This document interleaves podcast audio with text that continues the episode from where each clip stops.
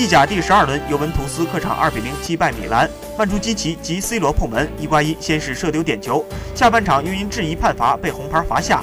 尤文图斯十一胜一平，仍然以六分领跑。这场比赛，总裁 C 罗的射门数量不算多，只有五次而已，但效率颇高，共有三次命中门框范围。带球狂奔四十米，单枪匹马杀到对方腹地的反击射门更是颇为精彩。算上本场比赛，C 罗已经连续四场比赛制造进球，贡献四球及一次助攻。最近十场交出七球四助攻的数据，且只有客战曼联交出白卷。应该说，用渐入佳境来形容总裁如今在尤文的状况并不为过。意大利媒体认为，虽然只是正常发挥，但 C 罗仍是这场胜仗的绝对主角。